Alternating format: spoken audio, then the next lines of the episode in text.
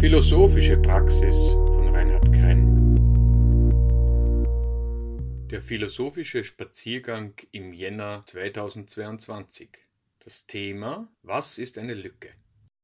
Liebe SeefahrerInnen des Geistes es gibt unterschiedliche Lücken, beispielsweise Zahnlücken, Parklücken oder Wissenslücken.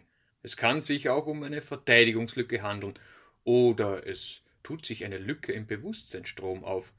Plötzlich stoppt das im Hinter- und Vordergrund unseres Bewusstseins automatisch ablaufende Gedankengeschwurbel. Manche Menschen versuchen die Lücken oder Löcher in ihrem Tag zielgerichtet herzustellen, etwa indem sie meditieren. Anderen passieren sie einfach, wenn ihr intentionaler Lebensstrom an der unerwarteten Schlange einer Supermarktkasse stoppt oder ihre Mobilität in einem Stau je zum Stehen kommt. Mitunter entstehen Lücken auch auf brutale Art, durch Unfälle, Krankheiten, Kündigung, Trennung oder den Tod eines nahen Angehörigen.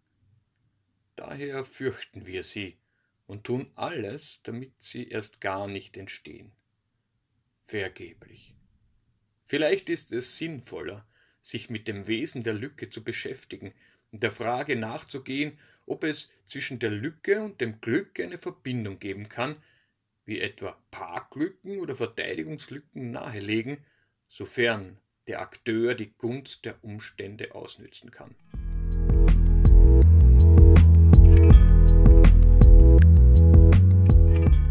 Das Protokoll des philosophischen Spaziergangs im Jänner 2022 zum Thema Was ist eine Lücke? Anwesend waren sechs TeilnehmerInnen. Eine Drillerpfeife gewinnt seine Funktion durch zwei Lücken. Eine, in die man hineinbläst, und die andere, aus der die Luft wieder entweichen kann. Aber wenn man sie nicht auf den philosophischen Spaziergang mitnimmt, pfeifen die Teilnehmer innen auf sein konzeptionelles Schnurgerüst. Erstmals schloss sich beinahe die Lücke des Teilnehmerinnenfeldes. Bei mehr als sieben Personen wird das konzentrierte Nachdenken und miteinander kommunizieren bei einem Spaziergang an der frischen Luft schwierig. Schwierig wird etwas mitunter auch dann, wenn man über die Schnur haut.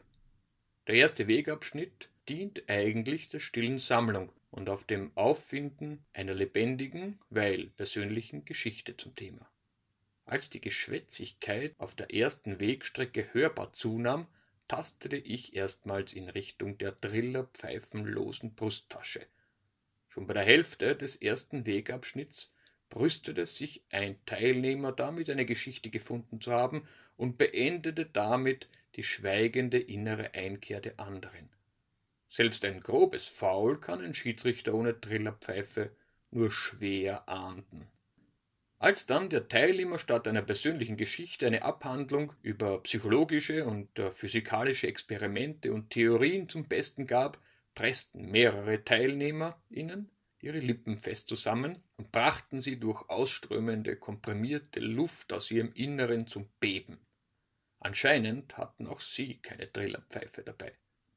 Statt einer rosigen, brühwarmen Lebensgeschichte hatten wir nur ein abstraktes Monstrum auf dem Seziertisch. Aber alles ist besser als eine Lücke, dessen Wesen man noch nicht verstanden hat. Und so versuchten wir durch Rückfragen das Monstrum zu zerteilen und entdeckten einige herausragende Filetstücke. Eine Lücke entsteht entweder am Ende eines Prozesses oder unterbricht ihn. Die Leerstelle ermöglicht das Eindringen von neuen Elementen, die möglicherweise die Richtung des weiteren Voranschreitens verändern. Eine Lücke ist die Chance auf den Gestaltwandel einer Linie zu einer Kurve, oder sie siedelt sich mit Vorliebe in der Nähe von Wellenbergen oder Tälern an und biegt Kurven in eine andere Richtung. Auf der physiologischen Ebene kündigt sie mit Hilfe des Knurrens eines leeren Magens die Mahlzeit an. Dann ist es Zeit, die Arbeit zu unterbrechen, um Nahrung aufzunehmen und anschließend wieder den zyklischen Verdauungsprozess beginnen zu lassen. Ähnliches passiert beim Wach- und Schlafzyklus. Nur der Geist Er findet Linien, die sich im Unendlichen verlieren, nicht der rhythmisch zuckende Körper. Unser Geist ist jedes Mal über schwarze Schwäne erstaunt und entsetzt. Er rechnet nur mit einer unendlichen Reihe weißer Schwäne. Das Ereignis, bei dem ein schwarzer Schwan die weiße Linie unterbricht, macht ihn fassungslos. Der offene Mund, der in dieser Stellung stecken geblieben zu sein scheint, offenbart die Denklücke des Verstandes. Durch den geöffneten Mund wird dem Körper Nahrung gereicht, aber wie ernährt sich eine Denklücke? Die Denklücke unterbricht die Denklinie. Die von unserem Geist skizzierte und vorgestellte Welt deckt sich dann nicht mehr mit der erlebten und gefühlten Welt. Die Skizze entpuppt sich als schief. Wir sind über uns enttäuscht, wenn uns beispielsweise bei einem Vortrag das passende Wort nicht einfällt. Die Rede stockt. Die Denk- und Sprachlücke wird für alles sichtbar und droht peinlich für uns zu werden. Jemand dachte sich ein brillanter Redner zu sein, jetzt verschlingt der dunkle Spalt einer stockenden Rede die glänzende Begabung. Wie werden wir es je wieder nach dieser Erfahrung wagen, ein Podium zu betreten? Wie schaffen öffentlich gedemütigte Menschen, nachdem sie sich in das finsterste Eck der Lücke verkrochen haben, wieder das Licht der Öffentlichkeit auszuhalten? Wie steigt der Phönix aus der Asche? Das Purgatorium der Eitelkeiten zwingt uns zur Demut. Die falschen Skizzen verbrennen im Fegefeuer der Öffentlichkeit viel rascher als im Familien- oder Freundeskreis. Nach dem Erlöschen der Flammen bleibt ein Ei zurück, aus dem nach kurzer Zeit ein neuer Phönix schlüpft. Die peinlichen Denklücken zwingen uns dazu, uns neu zu erfinden. Manche scheuen den schmerzlichen Prozess der Selbstverbrennung und schummeln, indem sie schnell ein Büßergewand überstreifen und übertünchen die alten falschen Skizzen.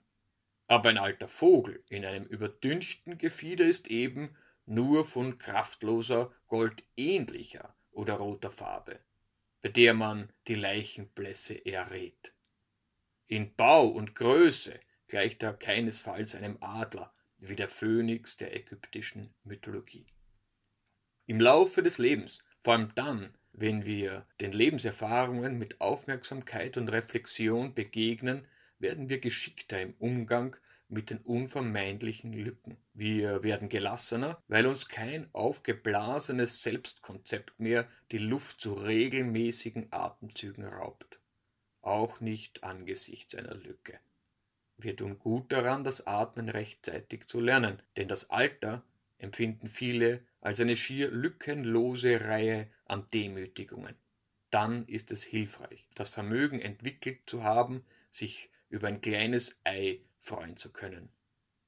Beim letzten Abschnitt unseres philosophischen Spaziergangs legte der jüngste Teilnehmer ein goldenes Ei in das Gedankennetzwerk zum Begriff der Lücke.